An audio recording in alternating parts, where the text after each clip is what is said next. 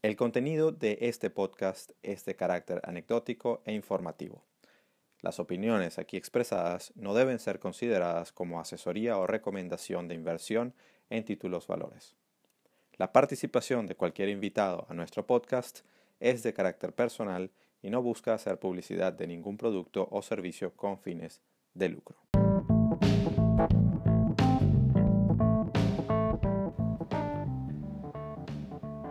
Estás escuchando Trading en Serio, el podcast sobre trading en español que te abrirá la mente al fascinante mundo de los mercados financieros y cómo enfrentarlos desde la perspectiva del trader profesional, con Alberto Cárdenas y Eduardo Gavotti.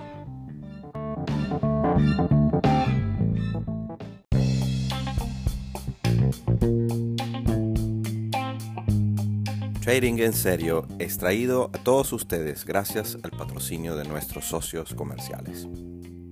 Si tienes una marca, producto o servicio y deseas anunciarlo en este espacio, comunícate con nosotros a través de nuestras redes sociales.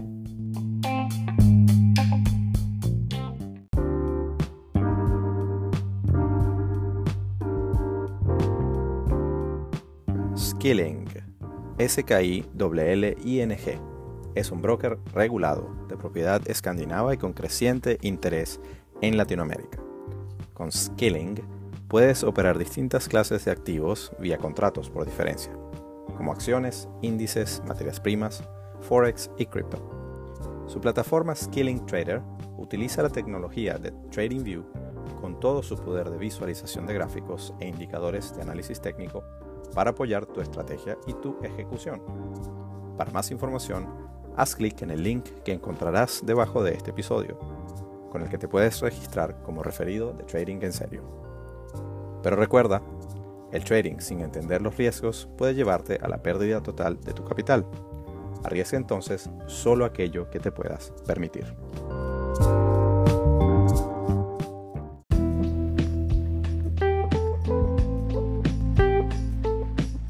Y Trading en serio llega a ustedes gracias a Safe, Centro de Estudios en Inversión Financiera tu opción para formarte con todo lo que tiene que ver con los mercados financieros globales, tanto en temas de inversión como en temas de trading de operativas de corto plazo.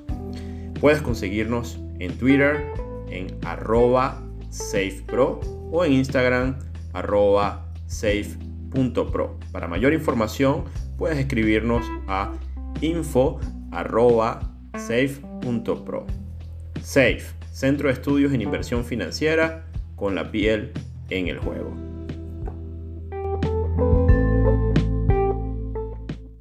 Don Alberto. Eduardo, mi pana, ¿cómo andas? Aquí vamos, aquí vamos, siempre resolviendo temitas tecnológicos para poder llevar otro episodio de trading en serio. ¿Qué tal? Y mira que tú eres el que estás en Londres, yo soy el que estoy en Venezuela, ¿viste? Yo soy el que debería tener los problemas. Pero yo soy terrible con la tecnología. Es una cosa impresionante. Eh, si hay alguien que, que, un alma caritativa que quiera acercarse para, para, para darme un poco de luz sobre estos temas, yo se lo agradezco muchísimo. Bueno, pero la verdad es que al final, y, y, aunque tú eres así y estás diciendo eso, tú eres el que te encargas para que la gente lo sepa. Yo soy aún peor porque yo ni siquiera sé, tú eres el que editas, guardas, te encargas de todo el tema aquí con, el, con la aplicación. Yo ni idea. Entonces, bueno, este, si tú dices que eres malo, yo mejor ni, ni digo nada porque yo soy nulo en ese sentido. Es raro, ¿no? Pero, pero, el pero ciego, bueno. El ciego este, guiando al ciego, Alberto, tranquilo. De esta verga, no pana. nada. Se montaron los, ¿cómo? Se juntaron los muchos para rascarse. Este, Exactamente. Bueno, hoy tenemos Eh. un, un tercer, eh, invi- tercer invitado, de hecho. Eh, eh, que, que, bueno, Alberto, te voy a pedir que, que encarecidamente eh, hagas los honores porque, porque tienes ya conociendo Claro también sí. más tiempo. Yo he tenido el placer de, de escuchar y, y realmente digo, yo no sé cómo la gente se cala nuestras voces habiendo voces tan lindas echando podcasts de finanzas.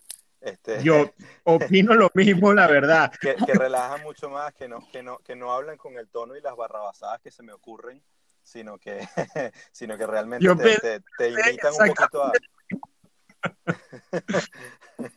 Entonces, bueno, Mónica, bienvenida. Más preámbulo, yo voy a, yo voy a, yo voy a presentar a Mónica. Este, Mónica es, eh, hoy tenemos, bueno, como lo dijo Eduardo, una invitada de lujo también en nuestro podcast. Eh, y, y, yo, la verdad, a Mónica, ella se llama Mónica Higuera, es una profesional de las finanzas, ella es economista de profesión eh, y sin embargo tiene, eh, sin embargo no, además tiene una experiencia de, bueno, eh, aquí se va a caer la cédula, pero como de 20 años en los mercados financieros en Colombia, en lo que llaman comisionistas de bolsa o casas de bolsa, instituciones financieras, actuando como ah, en, el área específica de asesoría de inversión. También tiene una experiencia como trader, como en manejo de posición propietaria, que ya nos explicará o nos contará un poco de eso y también de la parte de asesoría de inversión. Y más recientemente, Mónica, además tiene, un, eh, tiene una estudios también en temas de coaching y ahora mismo está trabajando, asesorando, orientando, haciendo coaching a personas también en el área financiera con su experiencia y con su y con su bueno con su conocimiento adquirido durante tantos años y su y, todo el, el, bueno, sí, la experiencia que ha adquirido en el tiempo. Y Mónica además es una buena amiga de las redes sociales desde hace años interactuamos en Twitter y, yo todavía no tengo, no he tenido el placer de conocerla físicamente, eh, eh, de tomarnos un café en vivo, pero hemos estado interactuando de manera, si se quiere, en línea de esta forma.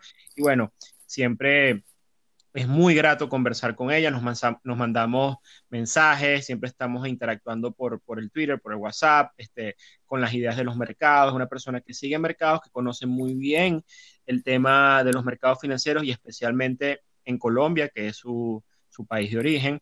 Y bueno, Mónica, bienvenida y gracias por aceptar la invitación, creo, creo que vamos a tener una conversación extraordinaria y además ya van a ver la voz que tiene Mónica, que es, este, como dijo Eduardo, yo cuando escuché además, porque tiene un podcast que se llama Finanzas y algo más, que, se los recomendamos y me parece extraordinario. Además está súper bien elaborado, ordenado, suena todo bonito. La voz de Mónica es una locutora extraordinaria. que tenemos una gallera, Eduardo, pero bueno, este, eh, bienvenida, Mónica. Muchas gracias. De verdad que feliz, Eduardo, Alberto, de estar con ustedes hoy me brinden este espacio para compartir un poco lo que hacemos a diario en la red y traerlo con tu audiencia, la audiencia de ustedes de Trading en Serio. Muchas gracias. De verdad que esas flores con el tema de la voz, top, lo máximo. gracias a ti, Mónica, por, estar con nosotros. Eh, eh, cuéntanos un poquito. O sea, yo, por ejemplo, te, te, conozco a través de tu podcast eh, recientemente y bueno, también, también a raíz de las interacciones que, que, que hay en Twitter respecto a los diversos temas, pero si de repente mucha de la audiencia no te conocerá eh, y siempre es bueno, más allá de esa, de esa fabulosa introducción que, te, que, hizo Alberto, que seguramente es bastante apegada, pero hay siempre más detalles y quién mejor que, que tú misma para contar tu historia. Bueno, miren, yo soy una persona dedicada hoy en día a las redes sociales. Hace un año y medio dejé de trabajar en el tema financiero en Colombia por un despido, no porque yo quisiera.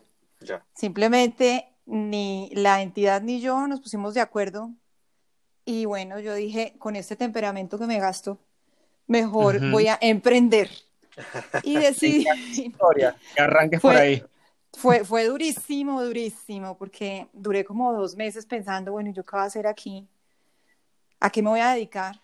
Si es que los clientes eran de la firma comisionista, porque además tú trabajas y trabajas para una compañía y tienes una cartera de clientes dentro de la compañía. Tienes unos acuerdos de confidencialidad y no puedes salir y llevarte los clientes. Pero ya tenía un Twitter desde el 2013 que también tuve que cerrar en el 2018 porque a la dirección de la compañía no le gustaba lo que tuiteaba.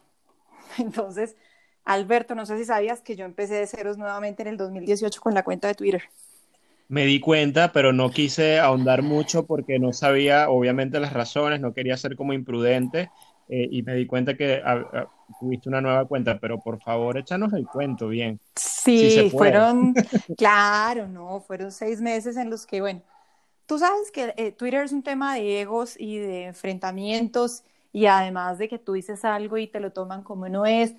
Y, bueno, en la época electoral de mi país algo dije que no gustó y en, presidencia me dijeron, bueno, ¿usted qué es lo que está haciendo?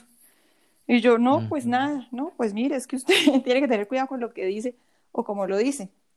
Y yo dije, oiga, si estaban tan, tan, tan caldeados los ánimos en Colombia que o dije, sea, que te seguían, te seguían, eran tus followers. Claro.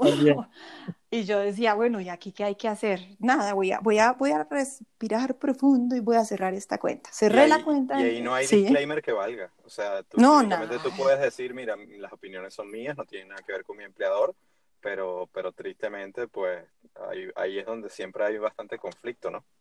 No, pues complicadísimo, porque, porque pues te leen tus clientes además, ¿no? Entonces yo decía, oiga, pero ¿cómo así? ¿Los clientes me están leyendo?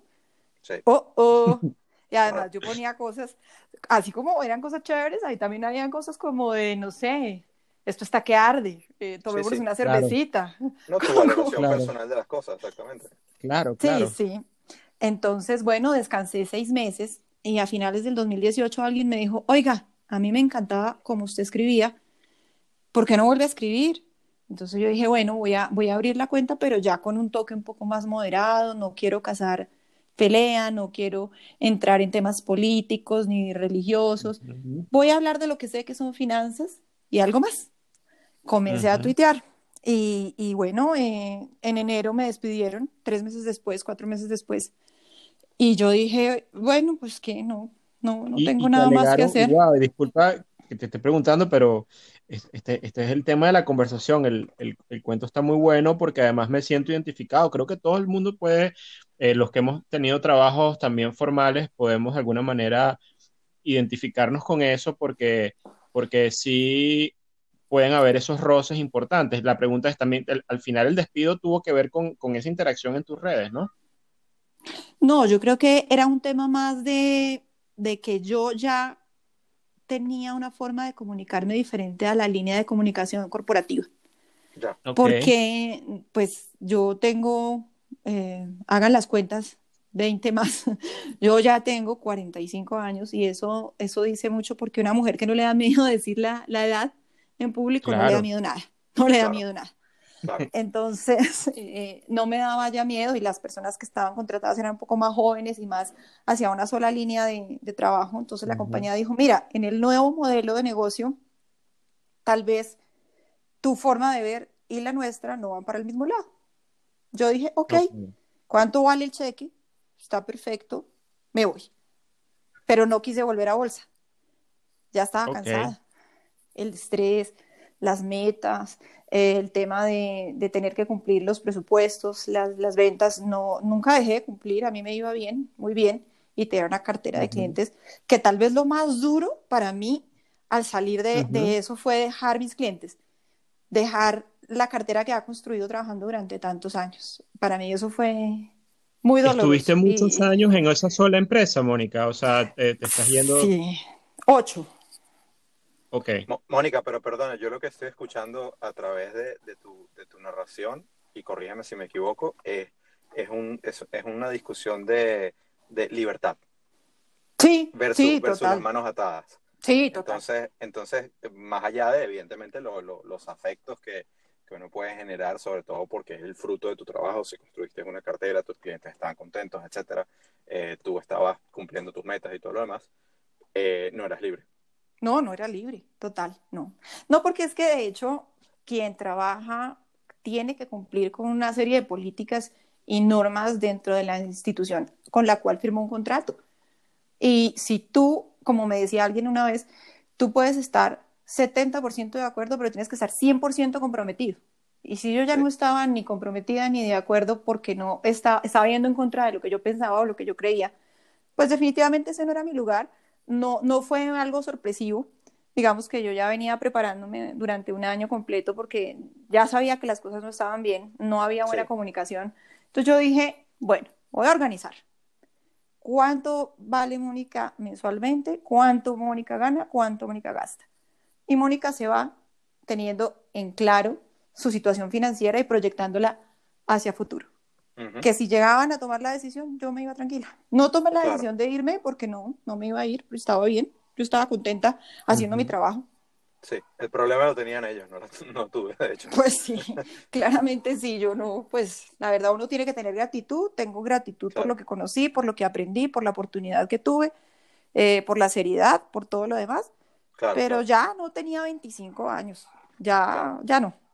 Y de hecho creo que mencionas eso en uno de, tus de tus podcasts, en uno de tus episodios que, que escuché precisamente sobre, sobre eh, la relación entre, entre tener una opinión fuerte y un carácter y unas convicciones en tu carácter y, y, el emprendimiento o, o, el lado contrario que sería el, el, ser empleado. Y eso me llamó mucho la atención porque yo, yo considero que particularmente yo, yo soy un tipo, y, y, de hecho lo hablaste con Alberto también, pero yo soy un tipo que me cuesta mucho quedarme callado. Y, y si, y si hay algo que le tengo que decir, yo he tenido la fortuna de trabajar con gente que me permite decir las cosas, pero en otros momentos ah, me ha causado bastantes problemas. Entonces, ciertamente, eh, otra vez, el tema de la libertad y el tema de ese, ese vínculo entre, entre el emprendimiento y el carácter eh, fuerte de una persona, a veces va mucho de la mano. Mi pregunta hacia ti es si ese carácter es producto de, de, o sea, es innato tuyo o se ha formado dentro de la actividad de inversión, trading, mercados, etcétera. Yo creo que cuando tú tienes que ponerle la cara a una decisión, y sobre todo cuando hay plata de por medio, tienes que poner y fijar una posición clara. Y yo creo que el tema de las inversiones y el tema de manejar dinero que no es tuyo y que tienes que entregarle un resultado a un tercero, te obliga a ser firme. Tienes que ser firme, porque si, porque si no eres firme, ¿cómo transmites seguridad o confianza en lo que estás haciendo? Aunque estamos ante escenarios no calculados, y escenarios donde no sabemos qué es lo que va a pasar, pues tenemos que organizar probabilidades a favor para poder operar los escenarios que mejor convengan. Entonces yo creo que mi carácter sí se ha venido desarrollando y sí se desarrolló estando en el tema del mercado. Ustedes que han estado en mesas y que han negociado también saben que de 8 a 5 uno tiene una piel puesta. Sí. Y sale de eso y de responder ante terceros y respira. Sí, sí, esta es una muy buena descripción y la verdad estoy de acuerdo contigo, esto es una actividad eh, que forma el carácter y no todo el mundo lo tolera o no todo el mundo lo aguanta. Eh, y esa descripción que estás haciendo me parece, y te agradezco la honestidad y que comenzaras el podcast echando este cuento tan personal además. Eh, sin duda. Me, me, parece de mucho valor también para la audiencia porque, bueno, lo que hemos hecho Eduardo y yo acá eh, la intención de este podcast es tener sobre todo conversaciones sinceras, ¿no? De amigos, entre amigos y gente, para tratar de recoger las experiencias que nos permitan obtener aprendizajes. Creo que de esta conversación podemos obtener muchas cosas. Y bueno, esto era como un, algo que te quería decir y te agradezco mucho tu honestidad, pero quiero, quiero seguirte preguntando cosas. Esa pregunta que hizo Eduardo me pareció fabulosa. Eh, ¿qué sentiste en el momento en el que tomaste la decisión, digamos, eh, o bueno, no la, ya tú la tenías y ellos decidieron eh, despedirte, pero de alguna forma hubo un momento en donde tú, en tu mente, antes de que te salieras de la empresa, supongo yo, ya había una decisión tomada de tu parte de emprender hacia otra actividad, hacer otra cosa. Eh, más allá de no sentirte cómoda, seguramente había un plan B ya en curso. ¿En qué momento te diste cuenta de eso y que necesitabas ese plan B? ¿Y cómo empezaste a trabajar en él? Estando aún empleado, si es que fue así, ¿no? Este, es una pregunta. Bueno, mira, yo tomé más o menos dos o tres meses en los que realmente no hice nada, absolutamente nada. Me levantaba, hacía meditación, yoga, me iba para el gimnasio a trotar, mm, leía, esto fue, obvio, después de después que saliste de la empresa. Sí, después, después. Y yo soy una persona muy convencida de que la vida se ordena y todo se ordena a tu favor cuando tú has hecho las cosas de buena manera y cuando eres un buen ser humano. Yo creo en mi red de apoyo y yo siempre he creído en que lo que yo hago tiene un eco en la inmensidad y en los demás. Entonces yo dije, voy a, sí, yo dije, voy a confiar en mi red y en lo que yo tengo como apoyo y simplemente voy a fluir. Ya estaba organizada de manera financiera, ya tenía, por fortuna, eh, el tema de no tener deudas, el tema de no tener compromisos, el tema de vivir de manera frugal. el tema de tener una pareja que me apoyaba en lo que yo decidiera y que me dio la oportunidad de decir, eh, diciéndome, oye, haz lo que quieras, no hay problema, fluye con lo que quieras. Entonces, al descansar, decidí comenzar a, a, tuitear y a interactuar y comenzaron a buscarme personas que me conocían de antes, a decirme, oiga, yo necesito una persona en mi comité de inversiones como usted, oiga, yo necesito su opinión, oiga, yo necesito su, su apoyo. Entonces yo empecé a averiguar legalmente cómo podía o no apoyar, porque aquí en Colombia hay una restricción para el tema de asesor de inversiones, que no sé si ustedes lo sepan, legalmente en Colombia nadie que no esté inscrito ante la superintendencia financiera y no trabaje en una firma comisionista de bolsa puede ser asesor de inversión. Es ilegal hacerlo. Entonces yo estuve mirando de qué manera yo podía aportar donde legalmente yo no tuviera ningún problema ni ningún tipo de, responsabilidad que fuera penal. Y bueno, acepté un par de contratos con algunas personas para hacer los temas de manuales de inversión, políticas de riesgo, eh, cupos de inversión. Y a eso me dediqué buena parte del tiempo hasta que quisieron contratarme ya de tiempo completo para que yo manejara todo el portafolio o los portafolios de, de las familias. Y ahí sí ya dije, no, porque eso me implica un horario y una responsabilidad mayor, no, no quiero eso, yo puedo participar en tu comité de inversiones, pero no quiero, no quiero asumir esa responsabilidad. Y luego comienzan a escribirme un montón de personas en Twitter, pero, pero muchas. Moni, Moni, yo necesito aprender. Moni, yo tuve esta experiencia. Moni, entonces se, se volvió el consultorio de Moni. Y yo, wow, Moni, quiero hablar contigo. Moni, dame una cita, Moni. Y yo decía, pero una cita o un tiempo, ¿yo qué hago? ¿Cómo así? ¿qué, ¿qué, hago yo de aquí con esta Entonces me di cuenta que lo que las personas estaban buscando era alguien con experiencia que les ayudara a ver lo que ellos no veían, pero que adicionalmente no tuvieran un conflicto de interés de tener que venderles algo. Exactamente. Y los clientes llegaron a mí. Y los clientes vienen a mí. Y llegan a mí. Y, y, así fue, Alberto. O sea, la gente me busca, me llama, me manda correos, el uno le refiere al uno, el otro refiere al otro. Yo voy a decir, quiero hacer una charla sobre tal cosa y el correo se llena. Pero yo no manejo grupos grandes. A mí me gusta atender de manera muy personalizada porque el dinero es tan delicado, el dinero es algo tan, tan sensible que yo no voy a diagnosticar a 10 pacientes en un consultorio. Les puedo contar de qué trata una enfermedad, pero no los voy a diagnosticar, que creo que, Eduardo, tú, tú trabajas muy parecido a lo que yo hago. Lo, lo, lo escuché en un podcast que, que dijiste, tú también tomas esto así. Sí, bueno, fíjate que, es muy interesante lo que comentas de Colombia porque acá en el Reino Unido hay una distinción muy importante entre lo que es eh, asesoría de inversión y lo que es orientación o, guía financiera. Para eh, un asesor de inversión, tal cual como lo has dicho, no, no, tiene que trabajar para una firma. Tú puedes ser asesor de inversión independiente y eso, y eso es fabuloso pero, pero luego tienes un montón de, de, requisitos del lado de la regulación, tienes, tienes, tienes por supuesto unos costos del lado de compliance que son que pueden, pueden llegar a ser onerosos y, y, evidentemente te resta un poquito de, maniobrabilidad. Entonces, la, la, la, gran diferencia o la línea entre ser asesor y, ser, y ser orientador es que un orientador no te, no te puede decir, mira, tú vas a vender petróleo a 32. Es decir, cuando un asesor puede ser específico y puede decirte, yo creo que, no sé, Amazon tiene espacio de subida y yo entraría en este nivel. Eso lo hace un asesor de inversión. Mientras que un orientador te dice, el sector de tecnología es un sector que puede eh, eh, tener también, no sé, mucho espacio porque a lo mejor no va necesariamente con el ciclo, etcétera. No está siendo específico.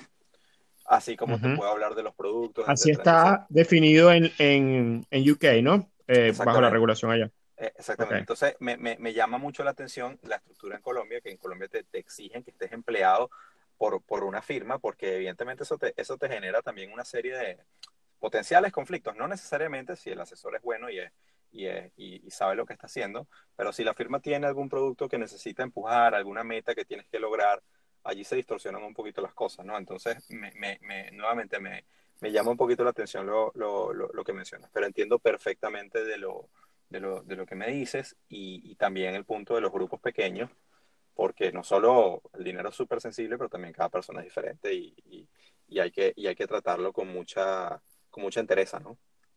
De acuerdo. Total, Totalmente. Mónica, tú me mencionaste en algún momento que eh, eh, Mónica tiene una orientación, aunque nosotros acá en nuestro podcast se llama Trading en serio, hablamos de trading estas cosas, pero hablamos también de otras, de otras, de algo más, como agarrando un poquito el concepto del podcast de, Mónica. Eh, tú por lo que entiendo, trabajaste, bueno, sí, en la actividad de asesoría de inversión, y hiciste algo de trading en algún momento, pero creo que no, es, no te diste cuenta que no era lo tuyo. Me encantaría que nos pudieras echar el cuento de eh, qué hiciste y bueno, y por qué te diste cuenta que no era lo tuyo. Sí. Claro, mira, yo siempre fui buena con la gente, buena escuchando y buena viendo para los demás y analizando para los demás y abstrayéndome de una situación y pudiendo dar recomendaciones de valor que permitieran ejecutar las estrategias de manera eficiente. Eso generaba muy buenos retornos en ese entonces en la firma en la que yo trabajaba. Entonces yo insistía e insistía e insistía y le decía a mi jefe, oye, yo quiero hacer posición propia, dame recursos, yo quiero hacer eso. A mí me gustaría. ¿Por qué? Porque los generadores de posición propia ganaban mucho más de lo que yo ganaba atendiendo clientes. Entonces yo decía, qué pereza yo atendiendo clientes todo el día, almuerzos, desayunos, once y, no me gano lo que se ganan ellos. Ellos hacen una operación y con unos pips se ganan, exacto, o sea, se ganan, no sé, 10 mil dólares en una operación, 20 mil, y a mí me toca para ganarme los 20 mil dólares, trabajar 30 días y ellos, ay, no, no, yo quiero ya. Entonces le dije a mi jefe, oye, Mauricio, Mauro se llama Mauro, yo, yo quiero. Entonces, Mónica, Mónica, tú eres buena en lo que haces con la gente, tú no tienes las emociones de acero tú eres muy emocional, tú eres muy sensible, tú eres muy emotiva, a ti te falta desarrollar confianza en ti misma, mira, tú te vas a reventar donde hagas posición propia.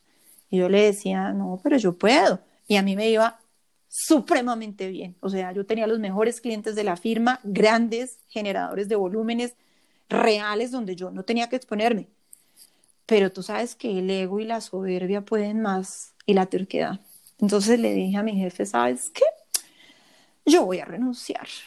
Y yo más, yo lo que quiero es que ustedes me abran una cuenta a mi de posición acá y yo voy a ser cliente de ustedes y yo voy a poner un margen y yo voy a especular.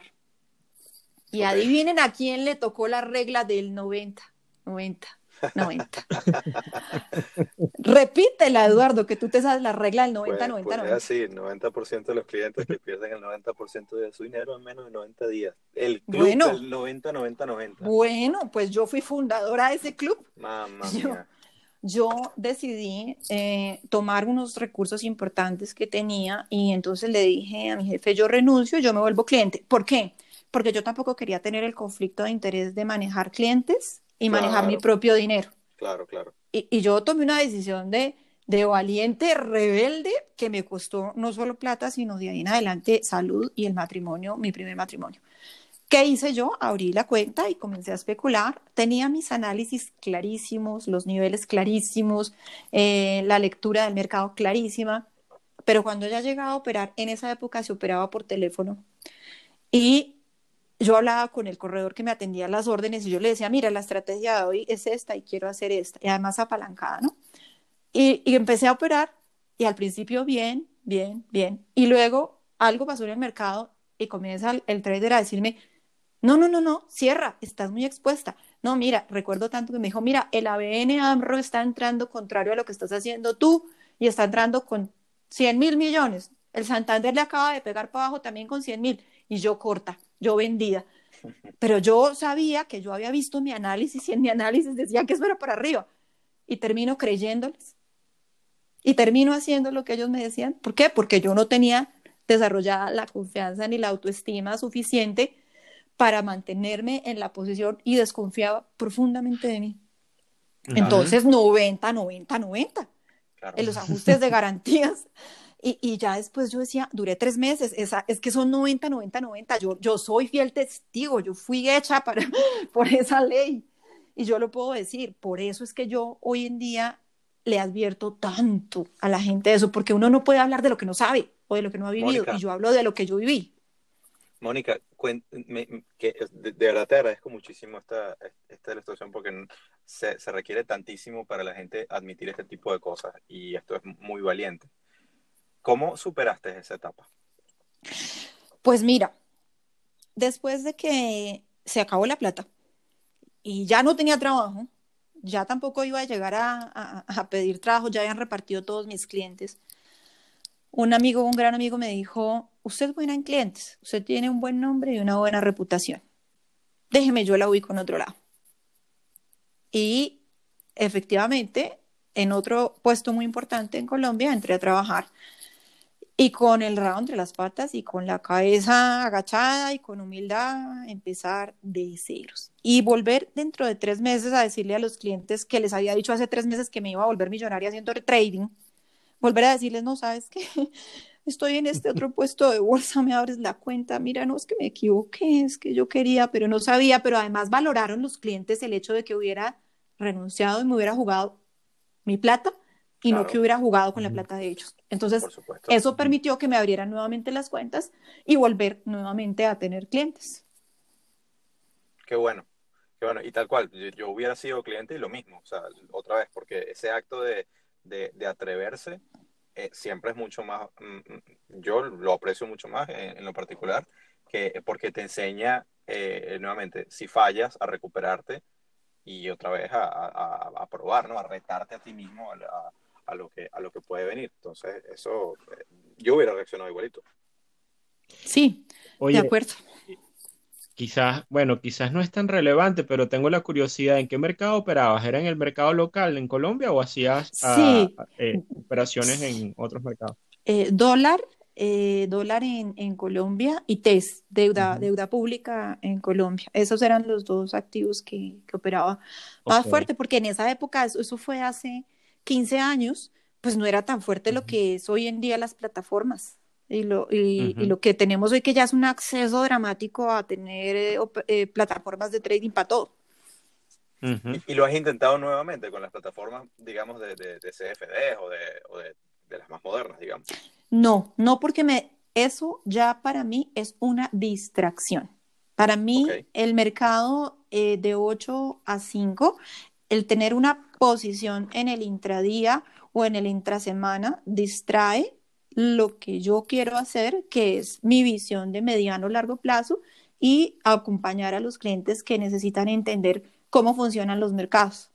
Si yo me distraigo en eso en el día a día, no puedo tener la cabeza suficiente para trabajar en lo que tengo que trabajar con mis clientes. Yo tengo mis posiciones, claro, y las tengo ahí, como sé que, que las tienes tú, Eduardo, porque lo que escuché en, en, tu podcast, pero son las estructurales y las cosas que yo veo, dejo ahí. Pero ya ese gen del especulador que realmente yo no lo tengo, a mí no me lo dieron, en ese sorteo no me lo gané.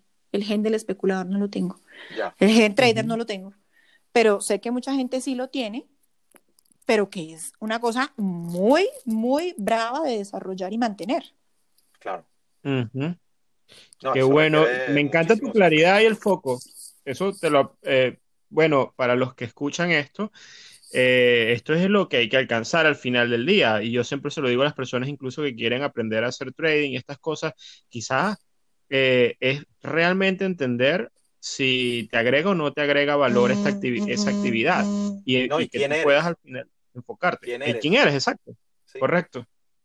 Claro, porque tú puedes ser bueno en eso y está bien que seas bueno y si, si, eres un buen trader y eres consistente y puedes lograr una vida así, pero es una vida bastante exigente emocionalmente eh, y de una exigencia también física, porque tú sabes que son jornadas de 12, 16 horas fuertes de concentración eh, física y, mental.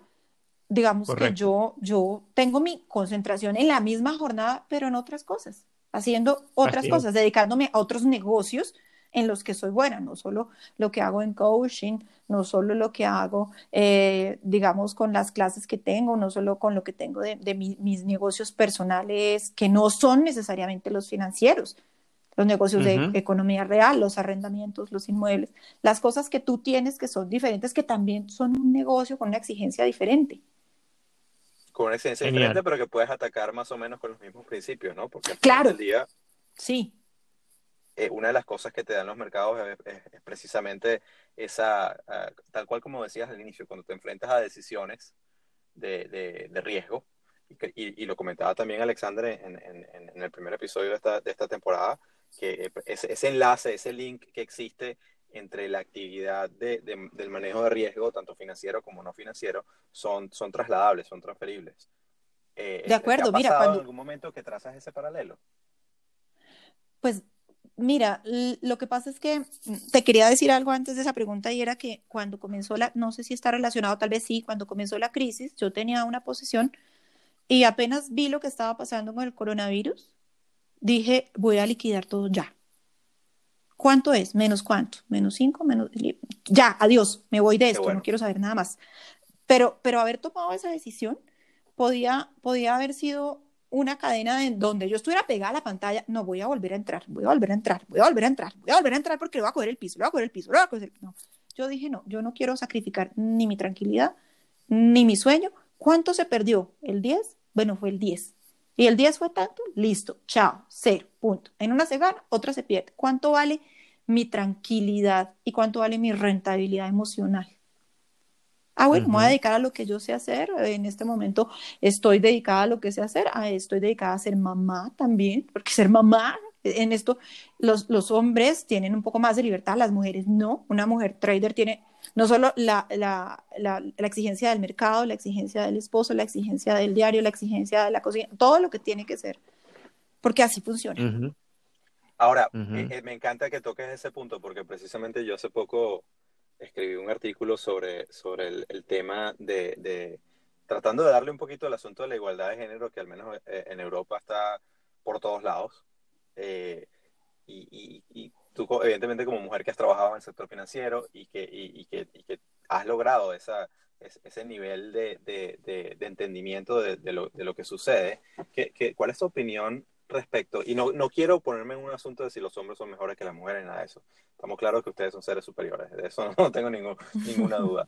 Pero, pero, ¿cuál es tu opinión precisamente respecto a, las diferencias o, digamos, la aproximación que puede tener o la mujer en, en, en, estos, en estos temas de trading y de inversión? De las características innatas de la mujer, se dice, por ejemplo, que son mejores gestoras de riesgo, y, sobre todo que actúan con mucha más claridad ante situaciones estresantes, mientras que nosotros nos volvemos locos y, tratamos de pegarle al gato siempre cuando, cuando, la, cuando la cuestión está, está ardiendo. Eso por un lado. Y, y, bueno, luego te hago la otra porque yo te hablar bastante. Tú interrúmpeme cuando quieras. no, de hecho, de hecho yo considero que sí es así. Las mujeres somos mejores administradoras del riesgo porque adicionalmente la vida nos ha puesto en esa situación. Nosotras al, ser madres y al tener que cuidar de un bebé recién nacido y al tener que, cuidar un estado durante nueve meses que da vida, pues somos mucho más cautas, ¿no? Somos mucho más metódicas. Tendemos a mirar la situación 360 y de una u otra manera eso nos hace, digamos, dudar antes de dar un paso. Y en los mercados algunas veces esas dudas cuestan dinero porque no reaccionas tan rápido, mientras que los hombres pueden ser un poco más ágiles. Yo no digo que es el general porque hay mujeres traders muy buenas, mujeres traders brillantes, de acuerdo, hay muchas. Y hay muchas de ellas que también tienen una característica marcada y es que se han quedado en una posición de estar eh, atadas a su, a su profesión y en algunos casos no han seguido con la decisión de tener un hogar o unos hijos precisamente por el grado de exigencia que eso implica. ¿Y por qué crees que, que, hay, que hay eh, en, general, eh, cuál es tu opinión? No sé si en, si en el caso colombiano se cumple o no, pero en líneas generales las mujeres tienden a, a, dejar un poco el lado de las finanzas que lo maneje más el lado masculino y tal, eh, o ves, ves que cada vez más se están acercando mucho más a este tipo de actividades en tu experiencia tanto laboral o, sobre todo en tu tema de coaching, ¿cuál es el mix? ¿Te, te vienen más que todo clientes masculinos o no sé? Sí, sí, mira, eso es un tema, gracias por tocarlo, porque chévere que le llegue a la audiencia y que, y que puedan escucharlo mujeres, ojalá. Pero mira, en mi caso, el 90% de los clientes son hombres, 90, 92% son hombres. Y los hombres deciden muy rápido. Mira, un hombre me llama y me dice, Mónica, leí esto, me gustó esto, quiero esto y quiero saber si tú haces esto, esto y esto. Sí, no, tal vez, bueno, gracias. ¿Cuánto vale? ¿En dónde te consigno? ¿Y cuándo comenzamos? Eso es un hombre. Una mujer se acerca a mí y me dice, ¿y tú qué haces? ¿Y por qué haces? Pero ven, pero, pero ¿por qué fue que te fuiste de la empresa?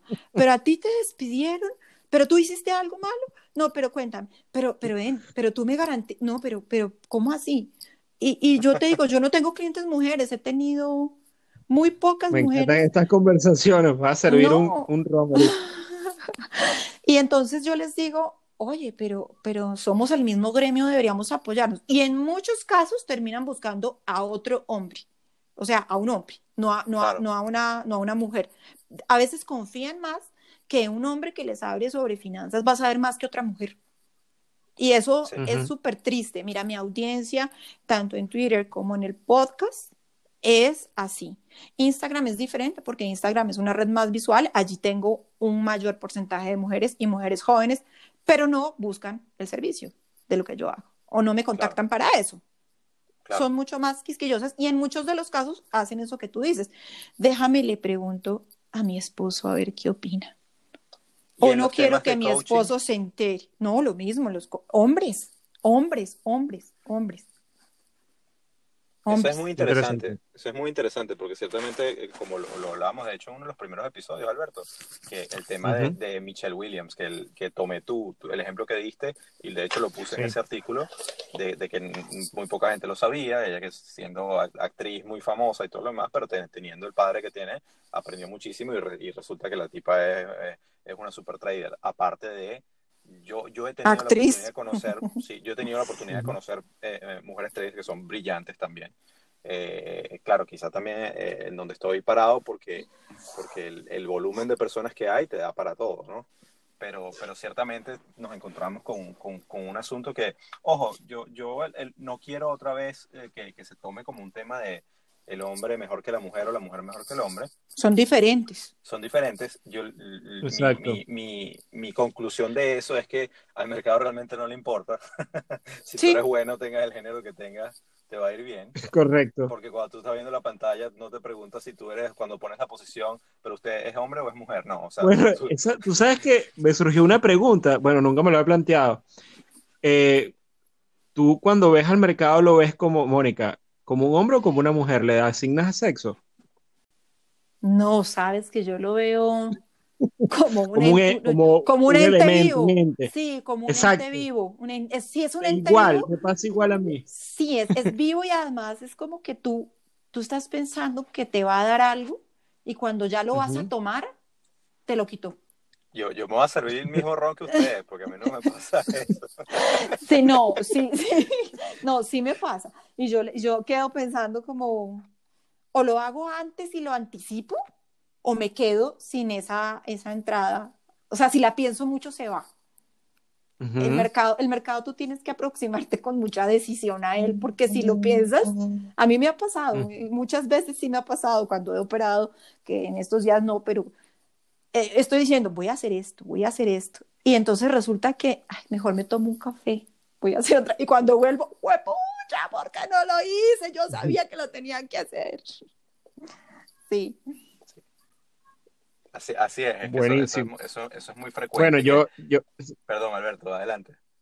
No, no, buenísimo. Eso que, que, que, que lo veas, eh, nada, me identifico contigo porque yo también veo, yo veo, como ustedes saben, yo veo el mercado como el mar, entonces no le, no le asigno ningún sexo, pero hay gente que tiene una pelea constante contra el mercado, este, y entonces, bueno, eh, cada quien puede asignarle, pero no sé, me, dio curiosidad, como estábamos hablando de, la, de los géneros, este, este, había algún tipo de identificación si el mercado era hombre o mujer, pero bueno. Y tú, Eduardo, no te pregunté, ¿tú lo ves de alguna manera, sí o no? Mm, no, que a él no le pasa. no, a mí no me pasa, yo no, no veo eso, no le, no le asigno género, o sea, yo, yo lo veo como un montón de gente, o sea, y esa es una de las cosas Exacto. más, Un ente vivo. eh, eh, no, es que no, no un ente, sino un montón de gente, un montón de personas. Yo, yo aprendí, o sea, una de las cosas más reveladoras para mí, y es precisamente que, que, cuando tú ves la acción del precio, e incluso cuando ves los patrones de, de, de, de los indicadores técnicos y todo lo demás, o sea, hay gente que, que ve, que ve de hecho, Alberto, lo conversabas con, con, Mónica en ese podcast que me gustó mucho que, que, que, hicieron, cuando ven el hombro, cabeza a hombro o cualquier otro de esos patrones, como cuando la gente ve las constelaciones. Mira, la osa mayor, o sea, y no se dan cuenta que realmente hay toda, hay toda una serie de comportamientos de personas que están comprando y vendiendo. Al final, una vela si es roja o es verde, es porque hay más compradores que vendedores o vendedores que compradores, pero son tomadores de decisión que están detrás y que forman esos patrones y que tienden a repetirse porque son comportamientos respecto a situaciones que pueden haberse eh, eh, repetido. Entonces, la forma como yo veo, cuando yo estoy en la plataforma, yo veo es, ok, es como, imagínate un partido de fútbol, no lo sé, o sea, yo estoy viendo un montón de gente interactuando a ver quién está jugando, una masa social allí. quién está defendiendo y cómo y, y, no sé, y de repente yo estoy en el banquillo y me dicen, bueno, te toca entrar, vas a marcar al 10. Y dices, verga, esto está difícil.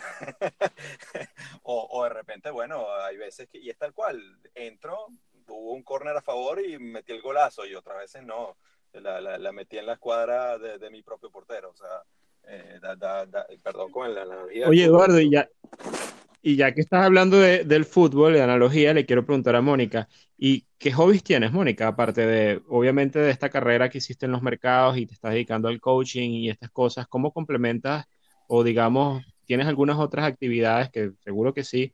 ¿Cuáles son tus hobbies? ¿Cuál es, digamos, cuál es tu, eh, cómo, cómo te recreas? En... Mira, a mí me gusta leer, yo leo todo el tiempo, yo siempre tengo algo en la mano que estoy leyendo tengo, pues tengo a mis dos hijas que demandan muchísimo tiempo porque ser mamá, eh, mamá presente como lo soy yo, es una tarea 24/7. Además, eh, me gusta mucho salir a caminar con mis dos perros. Yo tengo dos perritos. Eh, me gusta mm. salir a caminar, hago meditación también, porque me gusta estar aquí y ahora, estar muy presente. Me gusta mucho mi, mi, tiempo de familia, de mis amigos, de hacer una llamada, de hacer, em, de tomarme un buen vino, un buen café, conversar, escuchar. La gente, me gusta mucho la gente, me gusta, me gusta estar en, en interacción continua porque las mejores cosas que yo he recibido en la vida las he recibido de otras personas, siempre. Y eso es una, eso es una verdad que, que, que cambia, mucha, cambia mucha perspectiva y cambia muchas vidas. Cuando te das cuenta que no estás solo en el mundo y que, y que no es porque tú eres el mejor que todo te sucede. De acuerdo. Te las cosas por, precisamente por las relaciones y lo que fomentas. De acuerdo. Sabes que quería traer algo a colación antes de que nos vayamos del tema de las inversiones, porque quiero contar que las veces que yo me he quedado quieta en el mercado con una posición y una visión de, de tiempo y estudiada son las mejores veces en las que me ha ido que no he necesitado comprar y vender en el diario para poder sacar un retorno, sino que he sido mucho más eficiente conservando una, una, una visión y una estrategia de, de mediano y largo plazo. Por eso creo que la labor de ser trader es una labor tan ardua, tan exigente también, porque implica estar moviéndote en el día a día, porque así es, porque, porque así es, porque eso está en el gen. ¿Y, no, ¿Y, nos puedes decir, Mónica, cómo, cómo eh, ese proceso de análisis que te lleva a poner esa posición de largo plazo, cómo llegas a él? Sabes que es un tema más de, de saber del tema de los ciclos, lo que tú decías en alguno de tus episodios.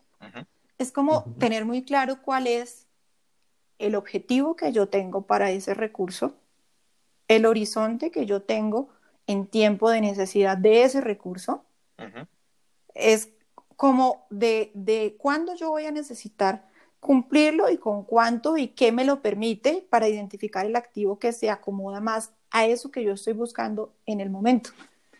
Y ponerlo en tiempo, ¿no? Porque no es lo mismo si yo quiero pensar en mi retiro o en la universidad de una de mis hijas o en el cambio de la casa o en el cambio del apartamento.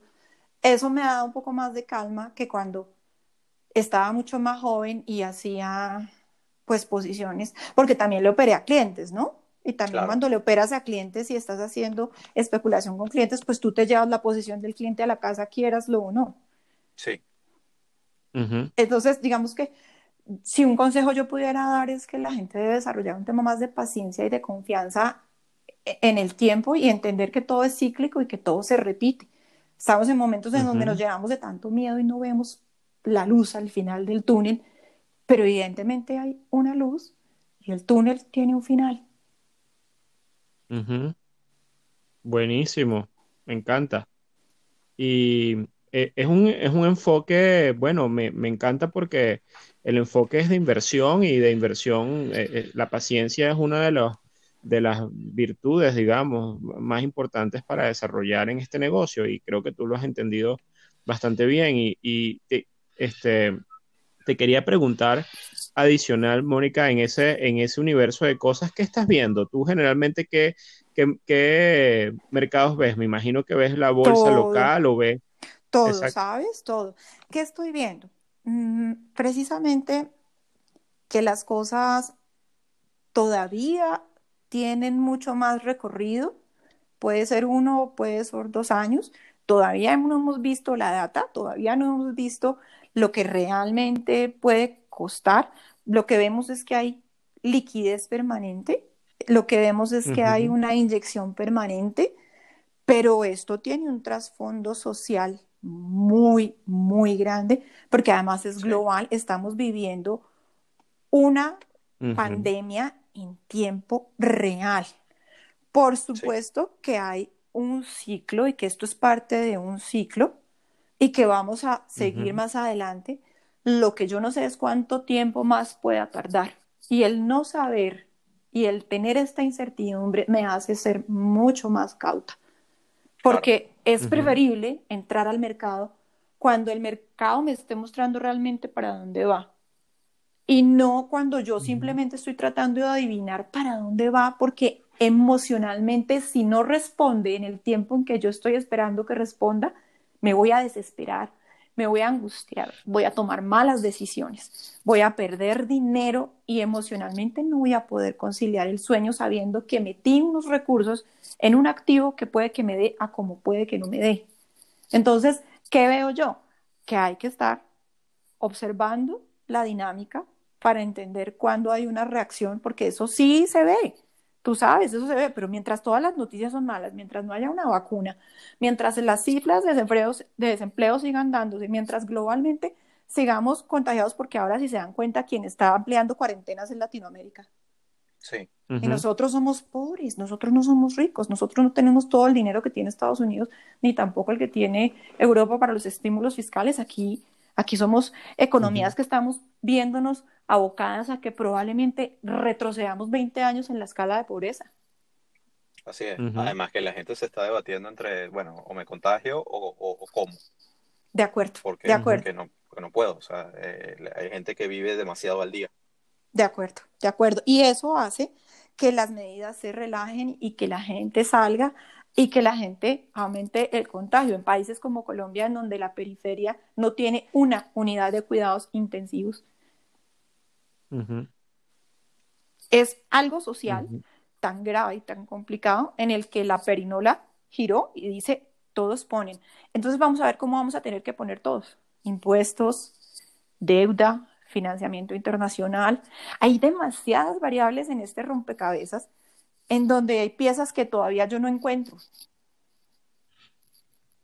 Sí, es que es sumamente complicado, sumamente complicado, pero, pero, pero estoy totalmente de acuerdo contigo respecto a, la paciencia, porque eventualmente eh, el, mercado dará mucha más claridad de hacia dónde se dirige y en, y en, esos momentos, o sea, eh, hay gente que está muy, muy enfocada en tratar de pegarle eh, al pico para irse corto o al valle para irse largo y mira, no, no tienes por qué lograr el, reto, el mejor retorno absoluto del mundo. Lo que te interesa es hacer dinero, o digamos que tu, que tu capital crezca en el tiempo. Entonces, hay muchas maneras de lograr eso y, sin duda que la prisa no es, no es la mejor estrategia en, en, ese caso. De acuerdo. Eh, sí. De acuerdo, sí. Ayer, ahora que lo dices, ayer hablaba con alguien también un analista económico muy importante aquí, que me decía que ellos en su firma estaban muy sorprendidos de ver cómo había aún un auge de grandes participantes queriendo ingresar al mercado de acciones, tanto aquí como en Estados Unidos y en Europa, participantes sin experiencia que están escuchando que los activos están en los mínimos históricos de los últimos años, pero son participantes que no son profesionales, no son conocedores y no sabemos si estén dispuestos a ver un menos 30 o un menos 40 que eventualmente podríamos ver en un momento de pánico. Y también me decía que está viendo que la presencia de grandes agentes internacionales de fondos comprando mercados era escasa. Sí, sí, así es, así es. Y es que, es que estamos plagados de conflicto también, porque te pones a ver, muchas de esas personas que están entrando no están entrando solamente por aquel adagio que, que, tristemente no se cumple siempre, que la gente tiene que tener, mucho cuidado con esas frases hechas como, como eh, en las crisis es el mejor momento para invertir.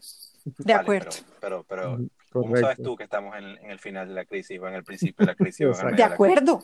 Porque los que no la sobrevivieron no pueden, no pueden dar su frase. Sí, entonces yo digo, ah, yo escuché crisis, entonces ahora es que hay que invertir, ¿verdad? Entonces voy y bueno, vendí la casa, metí todo y tal, y la vaina se fue 40% para abajo, como has dicho tú. Y, después dice, no, es que a mí mi abuelo me dijo que, o sea, realmente eh, una, una falta de estimación muy grande. Pero por el otro lado, el gran conflicto que lo hemos dicho siempre, que tienes a los brokers, a, muchas empresas, diciéndole eso a los clientes. ¿Por qué? Porque que la gente no necesitan también comer y dicen, mira, eh, estas empresas están en valoraciones mínimas, esta empresa eh, antes de la crisis estaba en no sé cuánto, ahora te puedes meter el 50% en dos meses y bueno, entonces allí es donde donde está la pelea.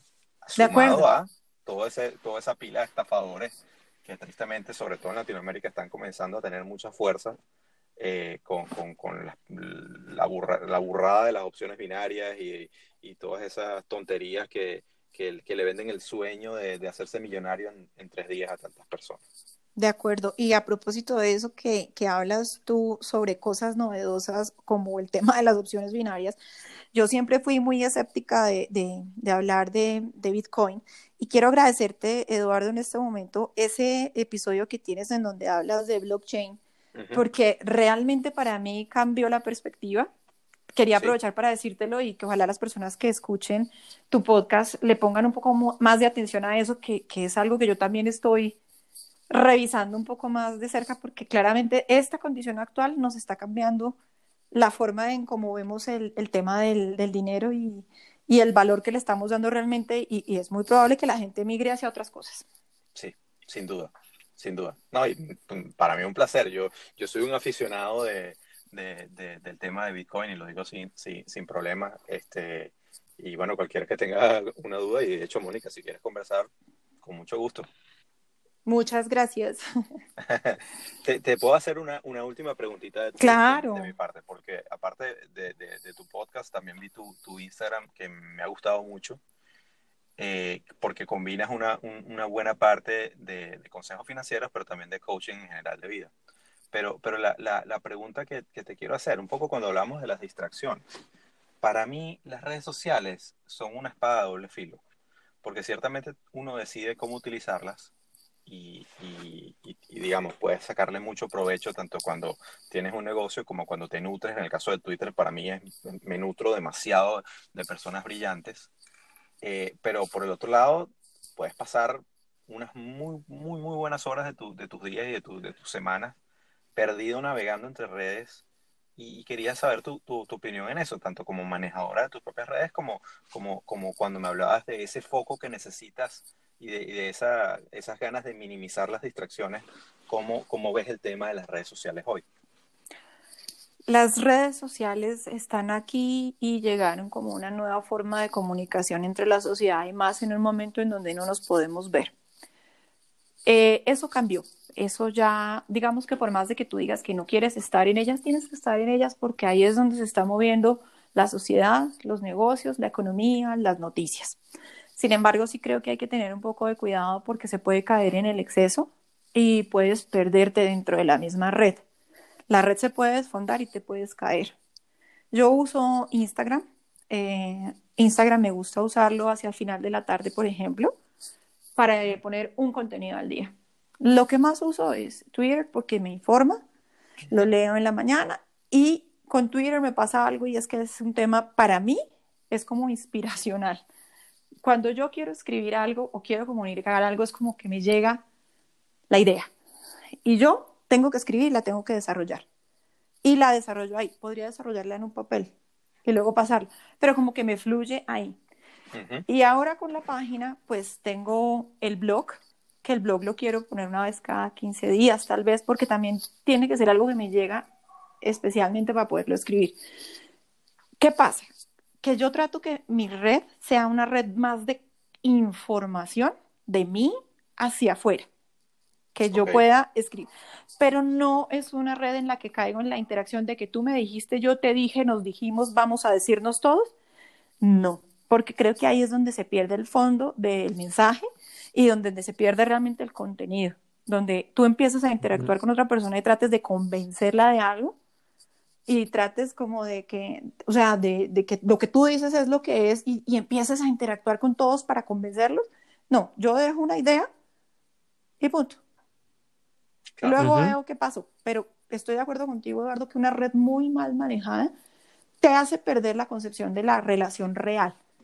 Por eso mira que cuando la gente me busca o me llama, yo le digo, ve, hagámonos una videoconferencia. Hablemos por Zoom, hablemos por Hangouts. Eh, eh veámonos, eh, ¿sí? Porque necesito, necesito verle los ojos, que me diga, sentir a esa persona. Y tú no sientes a la persona en una interacción en Twitter porque tú no sabes con qué ánimo está escribiendo, aunque lo puedas percibir en las letras, pero no sabes. Seguramente si te ve a la cara, no te va a decir lo que te está escribiendo. Si te mira a los ojos, va a pensarlo dos veces antes de lastimarte. Que es lo que pasa mucho en la red, que hemos cogido la red para expresarle a los demás nuestra inconformidad de una manera violenta y agresiva, pero seguramente es porque no la estamos viendo a los ojos. Así es, así es la simetría de información que está por todos lados. Qué buen punto. Eso pienso. Mónica, yo he disfrutado un montón esta conversación, déjame decirte. Este, Muchas gracias. no, genial. Y yo estoy seguro, bueno, no sé, Eduardo, estoy hablando por Eduardo, pero estoy seguro que Eduardo también. Sin duda, no, mira, yo rescato muchísimas cosas, Mónica, realmente, sobre todo por esa, eh, lo que enseña es esa honestidad de, de, de, reconocerse uno mismo, de quién, de quién es en el mercado y de cómo, cómo te puedes reinventar para, para siempre eh, surgir y, y, mantener, digamos, la, la, perspectiva exitosa. Entonces, para mí ha sido un placer eh, tenerte de invitada en, en, nuestro, en nuestro podcast. Muchas gracias a ustedes dos por haberme invitado, porque para mí es súper valioso eh, estar aquí, porque la verdad que Trading en serio es un podcast serio, un podcast que trata de ayudarle a las personas a ver más allá de una ilusión qué es lo que la gente comercialmente vende del trading. Y ustedes están buscando algo muy importante y es aterrizar a la realidad concreta de quien está escuchando lo que es esta actividad, lo que puede ser y pueden de una u otra manera orientarlos hacia donde podría ser, porque cuando alguien escucha esto, pues dice, oiga, me gustó más esto, me gustó aquello, me siento identificado con esto, esto definitivamente no. Y eso es muy valioso y yo los felicito. Gracias, Mónica. Gracias, Mónica, muy, muy amable por esas palabras. Y bueno, Eduardo, yo no sé, ya tenemos el tiempo para mí pasó volando, este, y para mí, bueno, Mónica, tenemos ya más de una hora aquí conversando, súper grato, pero lamentablemente por mantener el formato del podcast tenemos que concluir esta conversación. Me encantaría tomarnos una botella de vino para seguir la conversa larga y tendida este, de, tantos temas que seguramente más adelante eh, tendremos oportunidad de hacerlo. Y aprovecho cerrando esto para que por favor le digas a la audiencia, que ya lo hemos hablado acá, bueno, cómo te pueden contactar, tus redes, tu página web, tu blog, toda la información donde pueden ubicarte. Bueno, mira, mi cuenta de Twitter es, arroba Mónica P. Higuera. De la misma manera aparezco en Instagram, arroba Mónica P. Higuera. Y mi página es finanzas y algo más Allá, bienvenidos, sugerencias, eh, comentarios, dudas. lo que sea, siempre trato de responder porque me parece importante la interacción. Excelente, muchas gracias Mónica. Ya saben, para que también escuchen finanzas y algo más, porque ciertamente que es mucho más agradable que escuchar a este par de dos que... Totalmente. no. con sus vocerrones. no, para nada. Muchas gracias, muchachos. Gracias, Mónica. Chao, Alberto. Nos chao. chao, Eduardo, Mónica. Un gran abrazo. Gracias, chao.